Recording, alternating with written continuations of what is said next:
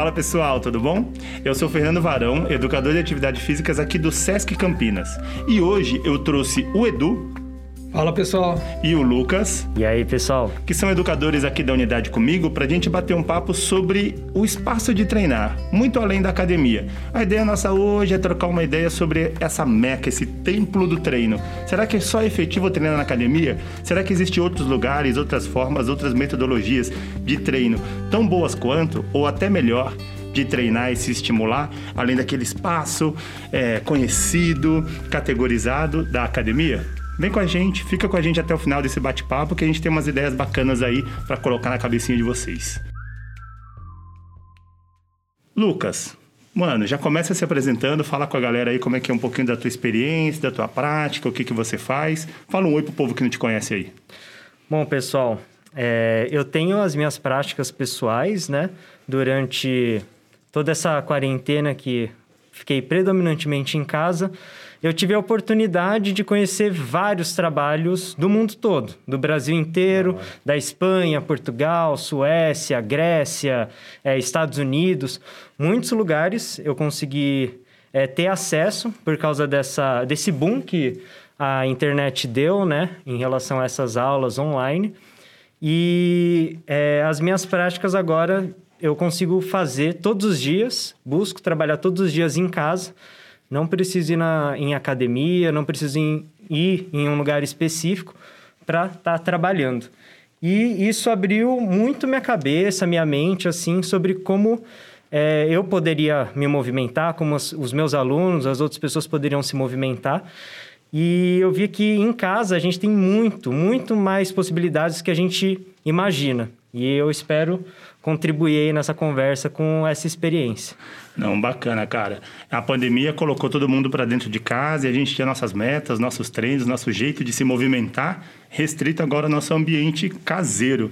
E aí dá aquele pan um monte de coisa na internet, um monte de coisa para a gente fazer, um monte de vontade de treinar, mas e aí, mano? Como que eu encaixo isso na nossa rotina diária? Como que eu sistematizo isso? Né? Du, você está acompanhando a galera do grupo da GMF, que faz as atividades aí e continua contigo nesse link, é, nesse grupo, né? fazendo as atividades, você alimentando essa galera. Como é que tá para você aí esse movimento na pandemia? Bom, no início da, da pandemia, o pessoal acabou me procurando para que passasse treinos para eles, como a gente fazia na nossa sala aqui. E, e foi bem bacana, assim. Eu achei que não teria uma adesão tão grande. Sei que nós estamos há um ano e meio já de pandemia, sei que é difícil adequar a rotina de casa com a atividade física, mas eu brinco que ainda existem sobreviventes na turma. da hora. o pessoal segue firme fazendo. O, os espaços são reduzidos, a, os acessórios são adaptados para a realidade de cada um e o pessoal tem, tem gostado, tem feito bastante atividade. Bacana. Eu, né, como tinha alguns alunos de personal, além daqui do grupo da GMF, das atividades que a gente fazia aqui, e quando deu o boom da pandemia, aquela coisa, né? No primeiro momento a gente achou, ah, é rapidão, a pandemia vai chegar aí, vai passar rapidinho e volta para a vida normal. Aí vai passando dois, três, quatro, cinco meses e aí veio aquele questionamento: cara, eu não estou treinando, meus alunos não estão treinando, como que a gente consegue fazer para se movimentar? Então eu acabei sistematizando todo mundo num grupo, eu fui naqueles desafios que existem, né? A gente colocou para a gente como meta de grupo 21 dias de atividade física sem falhar. E, meu, se você subiu a escada e desceu cinco vezes, é atividade física, porque também tem esse, esse miticismo, né? Atividade física é só o supino, é só o leg press, pá. Então, primeiro a gente tinha que desconstruir essa relação do que é atividade física para ir preenchendo os quadradinhos, porque às vezes na rotina de casa você tem, meu, 15 minutos. Aí você fala, ah, 15 minutos dá para treinar? Irmão, faz três músicas de tabata em, de 5 minutos e me fala se isso não é treino. Então, a gente foi construindo dessa maneira, a gente foi trabalhando dessa forma, fomos agregando. Aí, quando deu 21 dias, um iluminado falou: Meu, se a gente fez 21 dias, a gente faz 30. Aí nos 30 dias, outro cara falou: Cara, quem faz 30 faz 50. Nessa brincadeira aí, nós estamos há 127 dias fazendo todo dia, domingo a domingo, atividade física, treino. Agora a gente não chama mais de atividade física, a gente chama de treino, porque é sistematizado, tem objetivo, tem uma meta e tem acompanhamento. Então, para mim, tem rolado dessa forma aí. Eu sei que na educação física, principalmente, sobretudo no treinamento, cara, tem um leque gigantesco aí de possibilidades, de opções, de perfis que mais se adequam a um tipo de pessoa ou não. Então, falando mais nessa, nessa diversidade do movimento, nessa diversidade de oferta do movimento, eu queria que vocês dois pontuassem um pouquinho como é que é para vocês, como que vocês, sei lá, elaboram um treino, como que vocês sistematizam isso para os alunos de vocês e, efetivamente, como que vocês treinam também, como é que é essa rotina? Bom, Fernandão, queria, acho que um ponto importante para a gente é, colocar aqui é que a, a restrição traz liberdade para a gente, né? Um, um, professor meu sempre diz isso. Maneiro isso, hein? Então, dentro de uma, desse ambiente restrito, então, da gente estar tá, é, enclausurado dentro de casa, né? Com poucas opções, a gente começa a improvisar, a conhecer outras coisas, ressignificar é, coisas, práticas, objetos para colocar no nosso treino, usar como recurso, certo? E isso acaba dando liberdade para a gente de usar cada vez mais recursos de formas diferentes, abrir para novas possibilidades. E eu acho que é a partir é, desse conhecimento, dentro dessa restrição, que a gente começa a aumentar todas essas possibilidades. E aí, dentro do trabalho que que eu venho desenvolvendo. Eu acho que também muito entre os trabalhos aqui no SESC, as aulas, é, as gravações, né? É, envolvem muito isso, da gente trazer materiais do dia a dia que podem ser ressignificados e ser usados para dentro dessa sessão de treino, como uma sobrecarga, ou uma sobrecarga, ou como uma é, possibilidade para auxiliar em algum outro tipo de exercício. É, também trazer esse conhecimento, essa autonomia em, é, dos alunos, do entendimento dos alunos em relação ao uso dos espaços. Então, não precisa ser é, só na academia, né, que é o, o, foco dessa conversa, mas entender que a rua é uma possibilidade, o parque é uma possibilidade, a sua casa é uma possibilidade, o corredor, o quintal, o quarto, qualquer lugar é, pode ter uma possibilidade de se movimentar. Não necessariamente você vai conseguir fazer, sei lá, o seu treino de corrida no dentro do seu quarto, mas você tem outras possibilidades para continuar se movimentando e que no fim todas as possibilidades juntas acabam agregando, principalmente no seu objetivo final. É dessa forma que eu é, ando vivenciando e vejo hoje o movimento assim dentro da minha rotina, do meu dia a dia, da minha vida. E no meu caso, principalmente com essa com a turma que está frequentando aí desde 17 de março do ano passado, é, a gente usa galão de água como carga, usa mochila para também fazer sobre, sobrecarga, usa cabo de vassoura como bastão e a gente vai improvisando. O pessoal tem é, muitas vezes colocado em questões ah, como que eu vou trabalhar força, como eu vou trabalhar é, minha resistência. E isso cabe a nós, professores, adequar o treino deles para aquela necessidade. Então, hoje, hoje a gente tem, ao longo da semana, duas sessões que são voltadas para força, três sessões que são voltadas mais para a questão do condicionamento, mais cardio, e, e agora a gente colocou um dia de pausa também, para o pessoal também respeitar e saber a importância desse intervalo. Oh, legal, o descanso também faz parte do treino. E é interessante que o Lucas coloca, né, que, que essa, o fato da gente estar tá confinado faz com que o nosso olhar para o meio que a gente se encontra ele fique mais, mais apurado. A gente começa a buscar alternativas e ressignificar uma série de, de objetos e possibilidades que a gente não via efetivamente por estar tão preso na rotina. É óbvio que efetivamente um treino com sobrecarga, quanto mais peso você colocar, dependendo do seu objetivo, se é esse o seu objetivo, né, existe uma evolução. Mas também a gente, como professor, precisa ressignificar também diversos conceitos que a gente tinha ali como, como base, que a gente tinha como altamente intransponíveis para poder fazer com que o aluno, sim, evoluísse é, num treino sistematizado, fora de, por exemplo, aumentasse forças sem comprar as anilhas. Eu confesso que eu dou uma hackeada nessa regra porque o meu grupo, a gente recorre a esses grupos de desapego fitness e acaba comprando num precinho camarada alguns implementos para fazer a nossa, a nossa para complementar o nosso treinamento. Mas por isso também essa ideia de conversa, porque muitos me perguntam pergunta, poxa, mas você faz supino em casa sem a mesa? Eu falo, eu faço, coloco um, um stepzinho lá no chão, deito e empurro. Pô, mas e aí, quem te ajuda? Então, meu camarada, você faz supino lá na academia ou é o cara que te ajuda que faz a remada? Então, tem essa relação com o movimento, né? O movimento ele tem que ser autônomo. Você tem que ter autonomia sobre o seu movimento para que você possa tirar benefícios dele, né? Então, o treino quando você faz lá na sua casa, prestando atenção em você mesmo, prestando atenção na sobrecarga, se ela existir, prestando, prestando atenção na amplitude, prestando atenção no meio, é dessa forma que a gente consegue construir os seus avanços. É dessa forma que você aumenta a sua consciência corporal e é dessa forma que todas as valências elas acabam sendo potencializadas. Porque muitas vezes, aliás, vamos deixar no ar aí para vocês, não precisa nem responder, mas quantas vezes muitos de vocês lá dentro da academia, entre uma série e outra, pega no telefone? Fica ali o tempo de pausa que seria de 30 segundos, fica um minuto e meio, dois. Quantos de vocês correm na esteira lendo? Entendeu? Agora, quando você está ali na sua casa, naquela hora do movimento, prestando atenção no seu corpo, prestando atenção na ação, isso talvez seja muito mais efetivo. O que vocês acham? O que você falou, que é bem interessante, Fernandão, esse contato mais próximo com, o seu próprio corpo, com as suas percepções, é, que foi tá aumentado agora, né, dentro desse contexto em casa.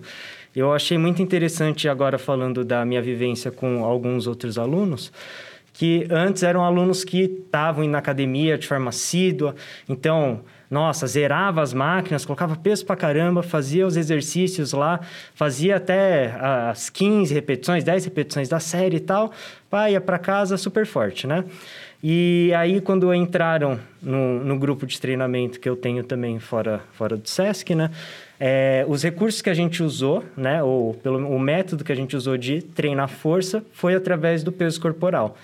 E muitas dessas pessoas que estavam habituadas a usar máquinas perceberam que não tinham controle do próprio corpo, Nossa. não conseguiam é, executar ou gerar força é, nessas posições com o próprio peso corporal.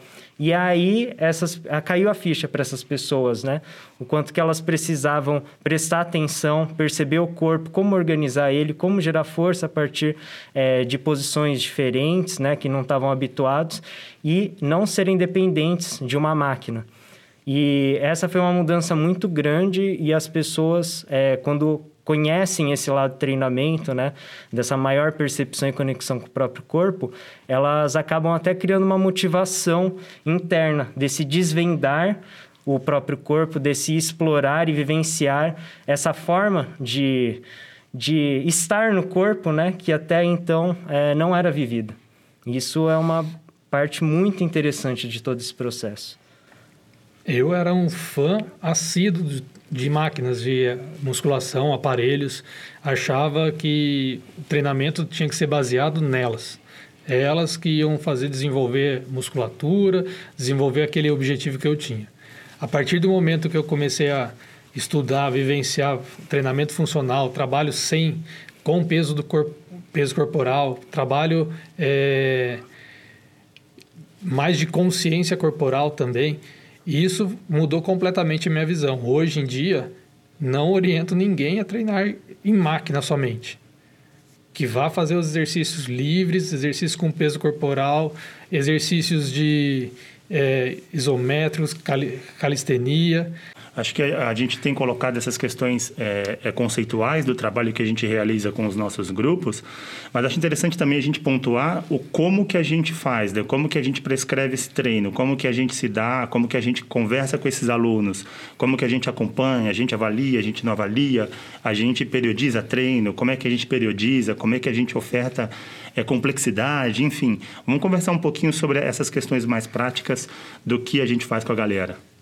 Bom, no grupo aí que eu estou acompanhando já há um ano e meio, no início eu passava treinos somente escritos e, o pessoal ia tirando dúvida através de mensagens. Em julho do ano passado eu comecei a gravar os treinos, vídeos, para que as pessoas pudessem ter uma imagem de como seria a execução do movimento e aí eles começaram a treinar. Muitos gostaram, ajudou bastante na dinâmica e para motivar os alunos, nesse ano começamos a fazer um tipo de controle, uma avaliação, que são três movimentos que temos utilizado. São o agachamento livre, o abdominal remador e a flexão de braço. todos testes de um minuto. E a cada mês, a cada mês e meio, o pessoal manda o resultado, eu compilo o resultado e mando para eles. Porém, uma coisa que eu deixei bem claro, eles comparam a evolução deles, não é com outro e não é com o protocolo a ser seguido. Eu vejo que é, a gente usa bastante essas formas de avaliação, né, para pautar o aluno, a aluna, é, dentro desse processo, né, para ver se está tendo melhoras ou não. E isso, querendo ou não, promove uma motivação. Mas dentro do grupo que, que eu estou desenvolvendo, foi desde o começo da pandemia também, é, a gente pauta bastante nessa questão de é, autonomia, de consciência, de se perceber dentro do exercício, né, dentro da proposta, e perceber uma evolução dentro dessa proposta. Então, a, as pessoas ficam muito assim, né? Nossa, mas o que, que eu consigo desenvolver em casa só com peso corporal, com, sei lá, um cabo de vassoura, uma garrafa d'água e não sei o quê. E, assim, vindo na mente, eu lembro de pessoas que conquistaram a primeira barra fixa, que conquistaram uma flexão de braço com um braço só, que conquistaram uma parada de mãos em casa, sem ter ninguém ali perto, ela e a parede que conquistaram é, uma melhor relação dela com o corpo, dela com o movimento, que antes negligenciava totalmente. Teve uma aluna até que mandou uma mensagem para a gente, seis e meia da manhã, falando que estava acordando para correr antes da aula. E eu conheci essa aluna de muito antes e ela faltava na academia, chegava na academia, só conversava e não fazia nada. Então é uma mudança assim absurda e acho que são esses parâmetros que a gente acaba usando como avaliação é, para ver esse desenvolvimento, né? Que não é só talvez estético, talvez in, é, quantitativo, Legal. mas qualitativo. É, é, comigo, o meu grupo talvez dos três seja o mais recente, porque eu apanhei bastante no, no ano passado e comecei a sistematizar um pouquinho melhor agora, tomando como base o trabalho que vocês vêm fazendo e pensando, botando esse cabeção que eu tenho para funcionar um pouco. Então, eu devo estar com a minha galera desde o finalzinho do ano passado, dezembro. E aí, quando eu comecei com eles, eu pensei num padrão de relação cintura e quadril. Ó, vocês aferem a circunferência da cintura e do quadril para a gente poder ter algum parâmetro de medidas. Mas aí, honestamente, é, para o aluno em casa, é, aquela relação onde é onde eu meço a cintura, é em cima do umbigo, dois dedos para cima, dois dedos para baixo, o pessoal tinha um pouco de dificuldade de fazer. Uma coisa que é corriqueira para nós profissionais, mas é para o aluno que está lá sendo orientado de forma é, remota. Foi um pouco complicado. Então eu pensei nas fotos, mas eu pedi que ninguém me encaminhasse foto, porque pelo amor de Deus, eu ia acabar com a memória do meu telefone. Ó, evoluí, ó, olha aí, professor, vê o shape. Não estou nessa de analisar shape, não. Então, você tira a sua foto, coloca para você no seu banco de dados, mas pega uma roupa. Pega uma roupa, as mulheres, um vestido, uma calça que você não usa há um tempo porque não ficava legal. Os homens, uma camisa, uma camiseta, uma bermuda. Pega uma roupa que você tem ali na tua casa, que faz tempo que você não usa porque você acha que não fica bacana, e tira uma foto com ela. E aí, mês a mês, bate essa foto de novo, para você poder ver o avanço da sua silhueta. Porque por mais que eu também eu não seja muito ligado nessas questões estéticas, nas questões é, de construção do corpo, do corpo ideal, mas eu acredito que a pessoa deva ser estimulada a construir o seu corpo ideal. A gente, dentro da gente mesmo, com a nossa imagem ali sendo refletida no espelho, a gente sabe, a gente analisa o nosso corpo e, e é legal você ter coisas que você se identifica, coisas que você enxerga evoluindo, coisas que você enxerga melhorar e coisas que você não gosta. Esse é o processo de construção da autoestima, parte do processo de construção de autoestima, inclusive. Então, se você pega uma roupa que você na primeira foto você não se identifica como como bem vestido daquela forma e gradativamente você começa a entrar dentro daquele padrão que você colocou para si mesmo, né, como forma de motivação. Então, eu tenho tido um retorno muito positivo com os meus alunos e alunas dentro do grupo com essa, é, essa forma de visualização do avanço. E aí muitos relatam, poxa, agora eu consigo subir escada, eu consigo segurar os meus dois filhos no colo, poxa, minhas costas não doem mais, eu consigo tirar o saco de mercado do, do carro de uma vez só, de uma viagem só. Então, a gente pauta um pouco na autonomia, mas eu acredito que a construção dessa imagem positiva, desde que, como o Du falou, seja você com você mesmo. Né? O seu comparativo não pode ser o outro como a trabalhava na sala de musculação por muitos anos, as pessoas chegam, poxa, eu quero ter o corpo da Juliana Paz, eu quero ter o braço do Schwarzenegger. Mas, mano, O braço do Schwarzenegger é dele. O corpo da Juliana Paz é dela. Você precisa construir o seu referencial, você precisa construir a sua evolução, então a sua autoimagem. E eu acredito que esse formato de trabalho mais intimista, digamos assim, por conta da pandemia, fechado, ele possibilita muito isso, porque você está se sentindo o tempo inteiro. É você com você mesmo, né? Eu acompanho os alunos pelo treinamento a gente pede para mandar uma foto de agora do treino, aquela coisa de, vamos lá, vê seu treino agora, filma um pedacinho, cola, joga no grupo que a gente tem no WhatsApp e tal. E alguns me perguntam, poxa, mas se o cara estiver dando migué, se o cara estiver te enganando, se o cara estiver falando o que está fazendo e não faz. É aquilo, ele não está me enganando, ele está se enganando, porque a proposta é para ele. A gente faz a parte motivacional, mas a gente não controla é, a, o, o aluno em si. Ou a gente estimula para que ele treine, mas o contato com o treino é dele, o compromisso é dele com ele mesmo. Né? E dessa forma eles vão se engajando. E pensando nessa, nessa, nessa parte de, de engajamento, nessa parte de fidelização do aluno, como é que é para vocês esse campo aí? Quais as estratégias que vocês usam para manter esses caras aí na linha? Então, Fernandão, você trouxe uma coisa muito legal, que é a questão do grupo, né? Que você pede para a galera mandar foto, mandar áudio, falou que fez exercício, um trecho do exercício e tudo, é um trecho do treino, né? E para mim, assim, o grupo, formar um grupo, um grupo no WhatsApp, um grupo em qualquer lugar que for, assim, mas que as pessoas é, tenham algum tipo de contato, mesmo que virtual, é o ponto mais importante para conseguir essa adesão do pessoal à atividade física, né? É, a motivação também, porque o grupo faz com que as pessoas é, Deixem um pouco a preguiça de lado, se motivem, vejam os outros evoluindo também e você quer fazer parte daquilo. E quando a construção é, é coletiva, acho que essa energia é muito maior do que você é, comemorar sozinho uma conquista e você comemorar junto com outras pessoas ou você comemorar também a conquista do, da outra pessoa. É, o grupo tem sido muito rico e eu acho que eu vejo que é, um, é uma das ferramentas mais fortes assim que causa essa, essa adesão. No meu caso, o pessoal tem. Ao final do treino, eles tiram uma selfie, mandam, com a sensação do dever cumprido. Legal. Dá para ver a cara deles que cumpriu o objetivo, atingiu, está satisfeito e aí acaba compartilhando a foto. Nesse momento, eu percebo que muitas pessoas falam assim: Meu, eu não fiz hoje o treino, aí treina depois e às vezes manda só um joinha falando: Ó, cumpri, já era. E aí as pessoas percebem que tem é, encarado mais esse tipo de treino. Pela distância que a gente está, muitas vezes não dá para saber se todos estão fazendo ou não estão fazendo o treino. O, o pessoal tem se empenhado, alguns, e quando surge algum assunto no grupo, mesmo que seja é, extra treino, ou que não está bem, que machucou alguma coisa, todos procuram incentivar a pessoa a retomar a atividade, tentar voltar à rotina, é, que melhore o mais rápido possível. Então, o grupo faz com que todos participem. Eu tenho essa percepção também que é muito diferente da sala da musculação. A musculação a gente pode chamar de esporte individual, né? Sobretudo hoje em dia com os, com os entretenimentos, aqueles fones, a pessoa coloca o fone, faz o seu treino, vai embora, ajusta os pesos e vai. Mas dentro do grupo, o aspecto motivacional é um fator de ganho muito, muito, muito grande, porque a gente coloca a tarefa lá pagando de grume o malvado favorito, mas o pessoal adora, porque à medida que eles veem a evolução, eles puxam os outros para evoluir junto com eles também.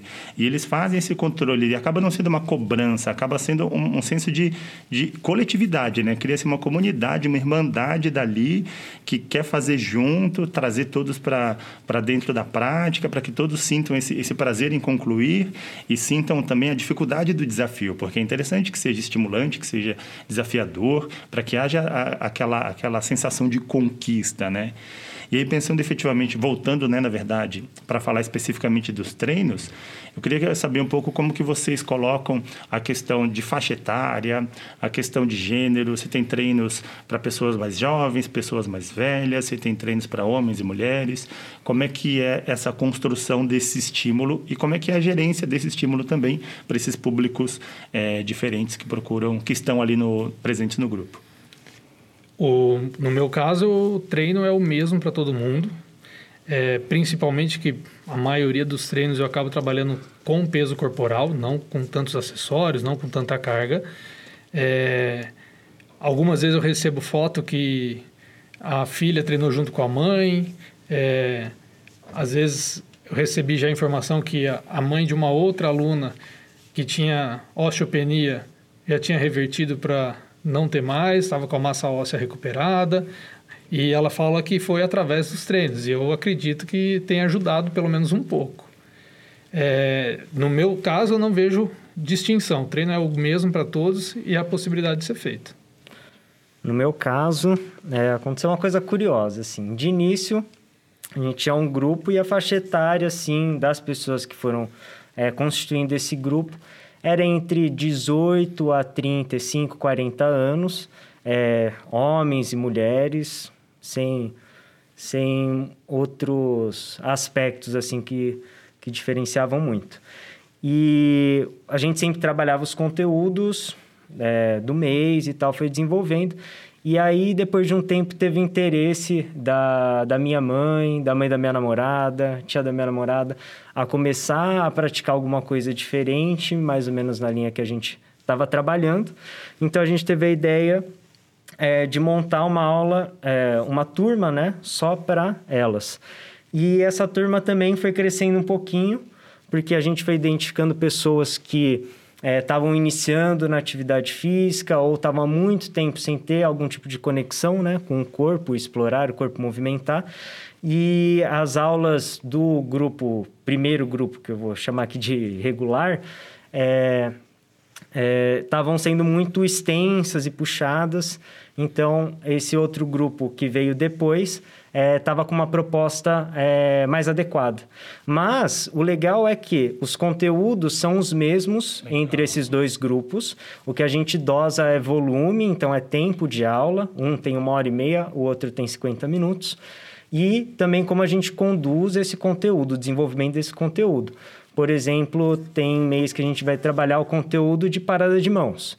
Então, no, no grupo que tem uma hora e meia de aula, a gente vai colocar propostas é, que vão exigir mais, enquanto para as nossas mães, a gente vai colocar uma proposta que vai trabalhar as bases da parada de mão, mas não necessariamente jogar os pés lá para cima, né? A gente sabe que Mãe é assim. Mãe fala que se for fazer parada de mão, vai destruncar o pescoço.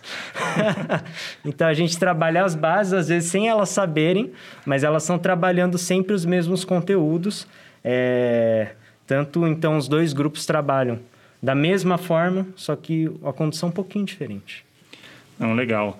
Eu, como eu faço um trabalho misto entre o funcional e, e o trabalho de força um pouco mais clássico, com trabalhando com pesos livres, barras e, e, e halteres, então eu acabo fazendo um, um, pouco dos dois. Eu tenho o mesmo, o mesmo treino, acaba sendo para todos, mas eu faço alguns ajustes de amplitude de movimento, algumas adaptações do movimento. Um exemplo clássico: flexão de braços, né, com quatro apoios, e flexão de braço com seis apoios, colocando o joelho no chão. Né? E aí eu acabo trabalhando, é, é, não dividindo por gênero, mas também fazendo, dosando o volume de acordo com a faixa etária ou, ou, capacidade, o condicionamento físico da pessoa no momento, né? Porque capacidade física é um conceito muito relativo. Então, é muito mais pelo condicionamento físico, pela como, como a pessoa se apresenta ou eu, eu, acabo colhendo um pouquinho de dados no final, aquela escala de Borg, a escala subjetiva de esforço, para entender como é que foi aquele estímulo daquele momento para aquela pessoa. Mas a minha aula é uma aula coletiva, né? O estímulo ele é o mesmo, e aí eu faço alguns ajustes e eu acabo trocando, vamos colocar assim para vocês entenderem, trocando treino, digamos assim, que a gente acaba trocando estímulo, colocando mais complexidade, aumentando volume, tirando volume, a cada 15 dias. Como a gente treina todos os dias, então eu dou uma tarefa e a gente vai esmiuçar essa tarefa e a gente vai é, colocar complexidade nessa tarefa, a gente vai colocar carga nessa tarefa por 15 dias. E aí, depois de 15 dias, é um novo estímulo. É, a gente, como já está aí há 127 dias, eu comecei a separar por grupamento para que haja um tempo de descanso necessário. Então, eu acabo hoje trabalhando de uma forma um pouco mais segmentada pensando aí no corpo, eu divido partes do corpo e a gente explora partes do corpo por sessão de treinamento, né? Mas eu confesso que quando eu planejei o macro, eu não sabia que isso ia acontecer efetivamente, porque quando a gente trabalha com esse grupo, pelo menos na minha experiência, a gente não tem o controle sobre o resultado, o que é absolutamente legal, porque se a gente fecha muito, a gente deixa de colher esses exemplos, esses avanços, essas melhoras e, consequentemente, a cobrança dos alunos por algo mais complexo, por algo que converse com, com o, o jeito que eles estão no momento, né? Minha mãe me cobra um pouco. Minha mãe, ela faz atividade, eu seguro ela, ela fala, olha só, o negócio é o seguinte, a mãe aqui sou eu, eu vou fazer e acabou. então não tem muita moral, não.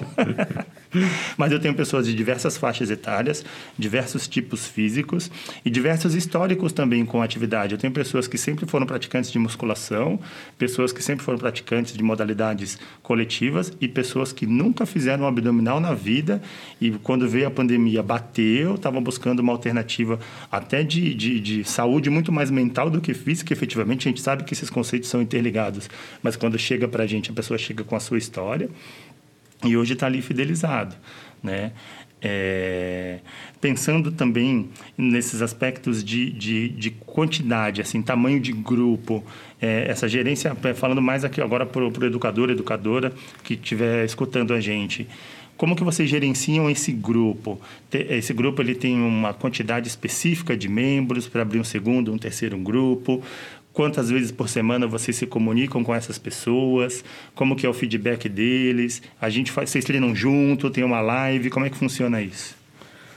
Bom, Fernandão, a gente tem aulas é, ao vivo e a gente grava essas aulas para disponibilizar para as pessoas que não conseguem no horário que a gente é, dá essas aulas, né? Não treinamos juntos, porque a gente vai observando também a galera, né? o que está fazendo. Em questão de quantidade de pessoas, é, até então a gente não precisou limitar, porque grande parte da nossa proposta é gerar autonomia das pessoas. Então, é, aquela mentalidade da gente fazer, por exemplo, um exercício, 15 repetições, e fazer 15 repetições para acabar, a gente tenta desconstruir para as pessoas entenderem que ela tem 15 possibilidades de melhora. Então, ela vai fazer a primeira repetição e vai se observar. O que, que ela pode fazer na segunda repetição que vai melhorar, vai deixar mais fácil, o movimento mais eficiente, o movimento mais controlado, e assim vai até acabar as 15 repetições. Então, são 15 oportunidades que ela tem. E essa construção de mentalidade vai fazendo que as pessoas prestem cada vez mais atenção no que elas estão fazendo, prestem mais atenção na proposta, prestem mais atenção é, no que, que elas podem fazer para se adequar àquela situação, àquele contexto, àquela tarefa que a gente está dando.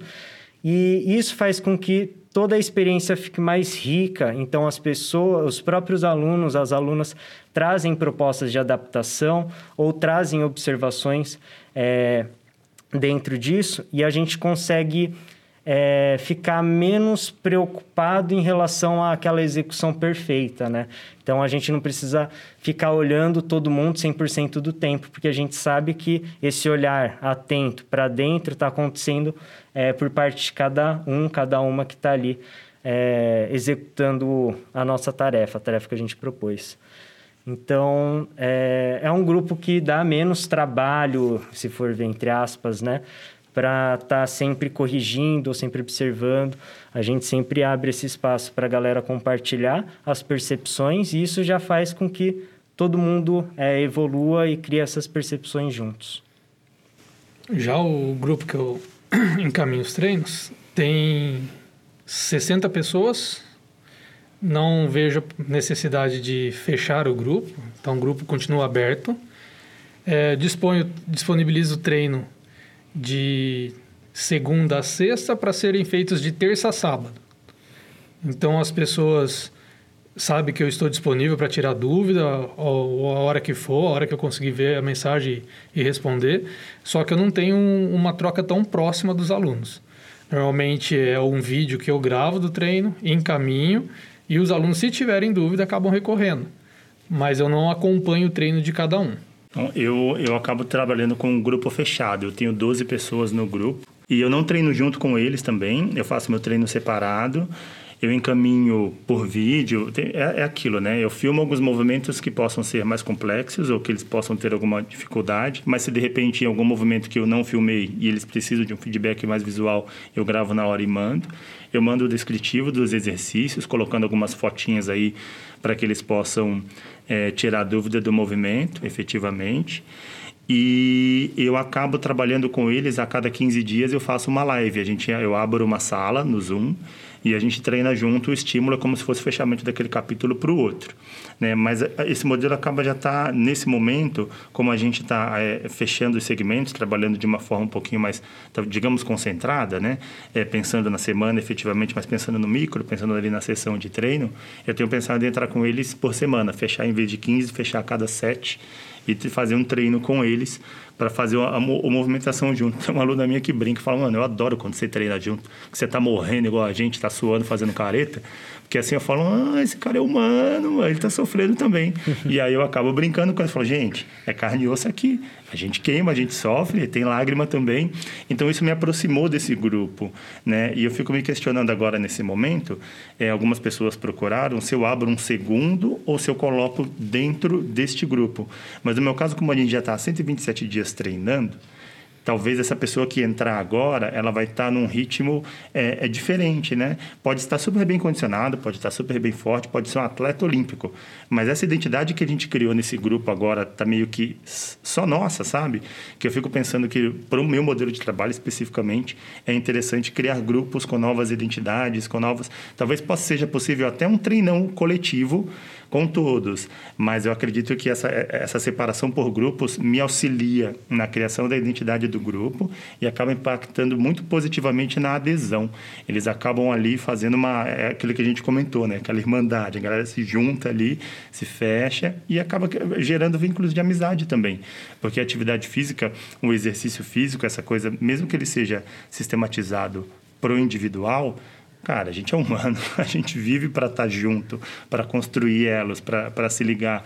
E é muito mais prazeroso quando você está trabalhando com pessoas ao lado do que trabalhar sozinho. Então, esses essa, essa construção para mim, um dos aspectos mais positivos, sobretudo nessa pandemia que a gente está aí, passa muito tempo em lockdown, passa muito tempo fechado, com, o nosso, é, com a nossa circulação restrita, ter um grupo ali que está passando pelas mesmas coisas ou coisas parecidas a você, com uma tarefa que os une então, realmente impactou positivamente até para mim, enquanto profissional, porque me rolou aquele momento, cara, e aí? Eu sou um aglomerador de carteirinha. A gente trabalha no SESC, o SESC é para ir pessoas. As minhas atividades é para chamar pessoas. Legal, a gente está fechado. Vou viver do quê? então, esse momento de verdade veio para mim e a minha resposta foi esse treino em grupo. Para mim, enquanto profissional, ela, ela me é muito, muito agradável. Eu consigo ver a evolução. E, e, e não só física, né? mas dessa construção de, de coletiva, né? do, do condicionamento, afetiva. Então, para mim, é muito importante essa, essa, essa nova como o Lucas pontuou no início, né? essas novas vertentes de movimento que vêm surgindo me agradam bastante. É, e, e para vocês, assim, como é que está essa relação dos grupos? Como que vocês enxergam isso? Então, minha, o grupo que, que eu tenho passado treino, o que eu já percebi sobre a relação dentro do grupo é que as pessoas que já tinham vínculo fora do grupo parece que estão mais próximas. Pessoas que não tinham vínculo as pessoas tentam receber bem essa pessoa para ela fazer parte do grupo, mas tem algumas que não, não gostam de interagir, entendeu? Ou interagem somente comigo, professor. Mas é uma coisa que eu, eu acho que pode ser construída ao longo do tempo. Eu vejo que lá no grupo que a gente iniciou, assim, entre as pessoas, 90, mais de 90% das pessoas não se conheciam. E se criou ali uma família, assim, né? Tanto é que o nosso grupo chama clã e virou um clã mesmo, assim, né? Pessoal está se movimentando com um interesse em comum e tá, tá sendo bem legal. Antes, até as pessoas estavam mais habituadas a fazer uma prática mais individual, igual a musculação mesmo, que você entra né, lá, faz as suas coisas e vai embora. Elas começaram a participar das aulas, a, a conversar. Os grupos do, é, do WhatsApp que a gente veio, veio conversando já, é, também tem uma dinâmica bem legal, as pessoas é, vão conversando, criam uma interação muito grande E eu acho que é, é uma das possibilidades de suprir, né, essa falta de demanda, essa falta de demanda não, mas de suprir essa falta que tem por causa dessas restrições do, de hoje em dia. Hum, legal. Pensando aqui no que a gente já tem, tem trazido de informação, a gente falou bastante de como a gente trabalha, como a gente construiu, qual é a relação que a gente tem com os nossos alunos que já estão ali inseridos nos nossos grupos, que são três grupos com perfis diferentes, com, com formas diferentes de atuação, mas que aí ressignificam esse local do, do treino. Pensando agora a gente aqui, uma bomba na mão de vocês aí precisa desarmarem. Pessoa que está escutando a gente lá em casa agora, que é adepta da academia, o que, que existe para ela além da academia? O que, que tem de prática? O que, que ela pode fazer? Me interessei, vocês plantaram a sementinha, mas e aí? Faço o quê? Faço como? Faço onde? O que, que vocês deixam de dica aí? Eu vejo que trabalho é, mais tradicional de força, né, que é bastante difundido nas academias é uma forma de você praticar atividade física, de movimentar o corpo, de conhecer o próprio corpo. E é, a dica que eu dou é estar aberto, estar aberta a novas práticas, a novas formas de vivenciar o próprio corpo. E não é só nesses ambientes de academia e não é só no treino tradicional que a gente consegue desenvolver é, força, hipertrofia, se é o, esses, esses os seus objetivos principais. Mas além desses objetivos, a gente consegue trabalhar e desenvolver muitas outras coisas. Eu vou falar agora da minha experiência pessoal, né? Nesse período de quarentena. É, antes também eu sempre pratiquei voltado muito para força, muito para hipertrofia e nada muito além disso. E a partir é, do, da possibilidade de entrar em contato com outros trabalhos, eu comecei a ver o quão descoordenado eu sou, o quanto que eu não tinha é, um bom acesso ao meu próprio corpo, o quanto que eu não conseguia fazer força em outras situações diferentes dessas tradicionais. E isso foi me instigando, né? Eu me questionei várias vezes, falando, caramba, eu trabalho meu corpo todo dia, né? Treino, me dedico, coloco horas aí de trabalho, me esforço muito, energia, tempo. É, para desenvolver um corpo saudável, mas eu vi que faltava muito, muito, mas muitos outros estímulos para eu desenvolver e ter assim uma relação mais plena com o meu próprio corpo, uma vivência melhor com o meu corpo. E aí a partir daí eu comecei a fazer outros tipos de trabalho e é isso que é, a gente acaba oferecendo para os nossos alunos nesse grupo. Então a gente colocou, igual você trouxe de muitos trabalhos alternativos vieram emergindo, né? Ou outras formas de trabalho que já existiam agora estão é tiveram mais visibilidade. E aí a gente traz um trabalho de corpo que envolve ritmo, que vai envolver coordenação é, visual e manual. Então, malabares é uma das possibilidades fazer um trabalho de força e percepção do corpo, que, por exemplo, é uma parada de mão exige muito, um acesso ao seu próprio corpo. E essas coisas que é, fizeram com que o meu, o meu entendimento de corpo, movimento, essa relação é, aumentasse muito, melhorasse muito. E hoje eu sou muito feliz, assim, por causa disso. Então, a minha dica é essa. É, se abram para outras possibilidades, conheçam outras formas de trabalhar o próprio corpo para ir se conhecendo cada vez mais de outras formas. É, no meu caso, eu, eu uso muito a questão da pandemia como uma referência. Falo assim, hoje em dia você trabalhando em casa, a rotina do trabalho toma conta da sua vida porque você não tem mais a, o deslocamento seu. Então, às vezes o exercício sendo feito em casa, você consegue encaixar ele dentro da sua rotina ao longo do dia e aí acabou a desculpa que tipo, ah, hoje não deu tempo. Não, dá tempo para ser feito. Só você se organizar, você aproveitar o espaço porque você não tem um deslocamento para ir para um, uma academia, para um lugar, para o outro. Isso que o Lucas acabou de falar sobre estar aberto, receptivo a novas possibilidades, sugiro que vocês experimentem. Vale a pena eu estou muito fechado nesse ideal porque é aquilo, mesmo treino, mesmo corpo. Você sempre faz as mesmas coisas da mesma maneira, no mesmo local e acha que essa atividade é a que vai te fazer evoluir, é só a repetição, a repetição, a repetição. Só que você entra num, num vórtex aí de, de repetições sem o sentido, sem o real motivo, porque você não raciocina, você não está está repetindo, na verdade, você não está agregando, você não está desafiando, né? É, é aquilo. Às vezes eu faço 30 movimentos de, de barra e às vezes eu não faço a parada de mãos, às vezes para um trabalho de coordenação, às vezes eu não consigo correr, às vezes a minha corrida é uma corrida descoordenada, desequilibrada. Então, a variabilidade de estímulo, ela também transforma um corpo, ela deixa um corpo muito mais hábil. Né? A gente tem essa relação de, de, de percepção, de absorção de estímulos e melhora de todos os aspectos, né? Seja se seu objetivo seja hipertrofia, se seu objetivo seja perda de gordura, se seu objetivo for aí é, diverso, né? Quanto mais estímulos, quanto mais rico, quanto mais é, é, desafios você propor ao teu corpo, mais ele vai render. E todos os aspectos eles precisam ser trabalhados. É muito possível você ter estímulos globais para trabalhar com objetivos específicos. É uma forma que não é nova de se trabalhar, mas que tem se é, intensificado cada vez mais, porque a gente começa nesse processo de desconstrução do onde treinar como o Edu falou, agora não tem deslocamento. O home office ele ocupa, o trabalho em casa, ele ocupa um tempo muito maior efetivamente, até do que o trabalho quando era feito no local específico. Concordo, mas existem alternativas de treino de 15 minutos, 20 minutos, 30 minutos. Você não precisa começar no grupo de uma hora e meia, ou você não precisa começar a treinar por uma hora e meia. Você pode construir esse processo. É, é estar aberto, estar propenso, estar afim de se estimular da forma que você consegue, para que você consiga efetivamente avançar dentro dessa construção do teu treino fora dos locais, dos locais né, mais tradicionais, como a academia, por exemplo.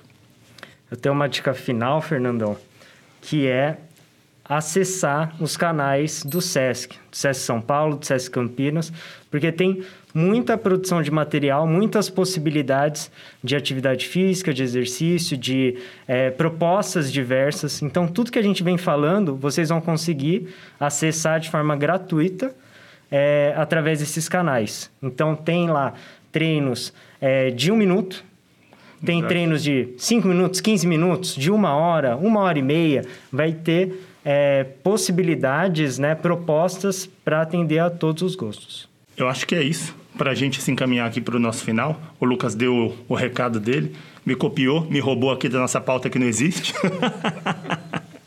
Foi então, mal. a ideia é que vocês busquem esse conteúdo é, no Sesc mesmo, né? Aquela coisa, eu tô aqui, vocês já estão escutando o podcast, tá no YouTube, dá uma olhadinha na playlist de exercício, monta aí, fica esse desafio meu para vocês. Depois vocês comentem, comentam aqui, joga três treinos diferentes aí na nossa playlist, executa esses treinos e me fala como é que foi. Vejam aí, ou às vezes não precisa falar, mas coloca o teu corpo aberto para que você sinta se efetivamente essa prática foi diferente, foi legal, foi proveitosa, deu vontade de fazer mais. Tem uma playlist gigantesca que vão do Lian Kung é treino de boxe e condicionamento. Cara, você vai encontrar alguma coisa que te estimule a dar esse start, a pensar fora da casinha ou, no caso, treinar fora da academia. É isso? Então, Du, Lucas, brigadão, brigadão pela parceria, brigadão por entrar nessa experiência nova comigo. Primeiro podcast, fico muito feliz de estar com vocês aqui lado a lado. E bora para as próximas. Brigadão pela presença de vocês. Valeu, Fernandão. Eu que agradeço o convite. Foi um baita bate-papo. Valeu, Fernando. Valeu, Lucas, pela parceria. E mais uma vez superando um obstáculo. Uhul! Show!